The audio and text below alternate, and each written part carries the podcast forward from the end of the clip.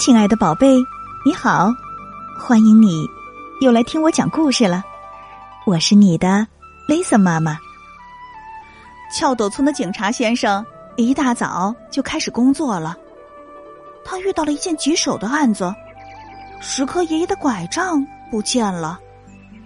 一心想要当警察的小一，他决定一定要帮石科爷爷找到拐杖。石科爷爷的拐杖。找到了吗？现在呀，就让我们一起来听听翘斗村的警察先生的故事吧。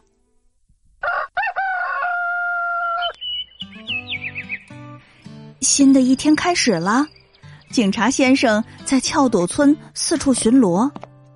早上好，他声音洪亮的和大家打招呼，大家也笑眯眯的回应他：“早上好。”警察先生，早上好！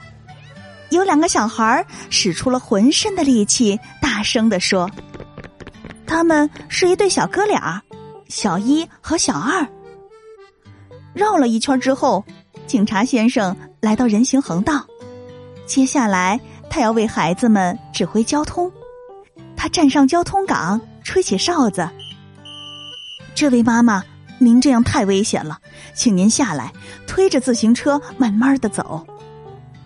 面包店的老板娘骑车乱闯人行横道，警察先生对他进行了教育。指挥完交通，警察先生要回派出所，在路上他遇见了村子里年纪最大的石科爷爷。您好，最近好吗？听到警察先生的问候，石科爷爷皱着眉头说：“最近视力越来越差，我的宝贝拐杖不见了啊！所以老是摔跤，真伤脑筋呐。”帮忙寻找失物是翘斗村警察的工作之一。警察先生拿出记事本仔细的询问起拐杖的特征。嗯。深咖啡色，拐杖末端镶有防滑的石头啊，旧旧的，有点沉，对吧？呃，还有，上面有名字吗？警察先生问。石刻爷爷摇了摇头，哦，没写名字，就更难找了。不过我会努力帮您找的，现在就出发。警察先生好不容易回到派出所。还没来得及喘口气儿，就看到一个小男孩跑了过来。呃，警察先生，快来快来呀！我哥哥被困住了。警察先生跟着小二来到一棵大树前，他顺着小二所指的方向看过去，树上有一个男孩紧紧的抱住树干，他是哥哥小一。啊，别动，千万别动！警察先生立刻从自行车的工具箱里找出粗绳子，抛到树干上，绕了几圈警察先生身手敏捷，没两下就爬到了小姨身边。啊，没事了，还好没受伤。你为什么爬这么高呢？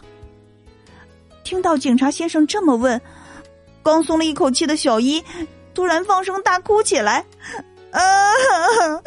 我要帮弟弟拿拿气球。啊啊！原来是这样啊！你真是个好哥哥。不过遇到这种情况，应该请大人帮忙才对呀。说完，警察先生骑着自行车走了。警察先生好厉害，好酷啊！小一瞪着大大的眼睛。一边自言自语，一边目送警察离开。回到家，小一给警察先生写了一封信：“谢谢您救了我，我长大以后也想当警察。为了以后能当上警察，小一每天都很认真的学习。小一踩着小三轮车，在翘斗村绕来绕去。”村子里的翘斗居民都喊小一“小警察”，啊，小警察你好棒啊！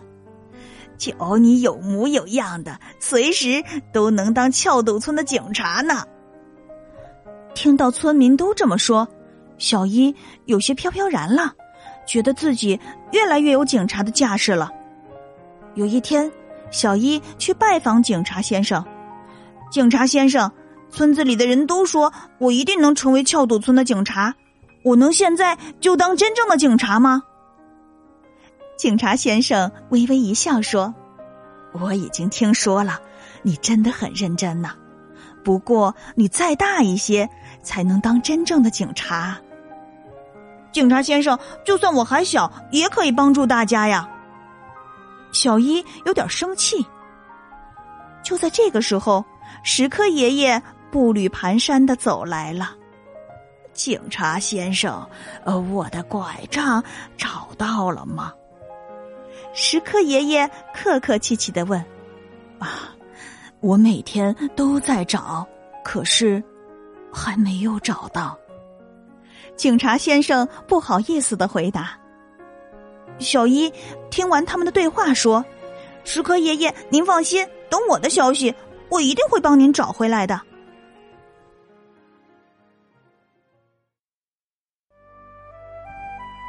处理事情那么高效的警察先生，都没有找到石科爷爷的拐杖。小一，他能找到拐杖吗？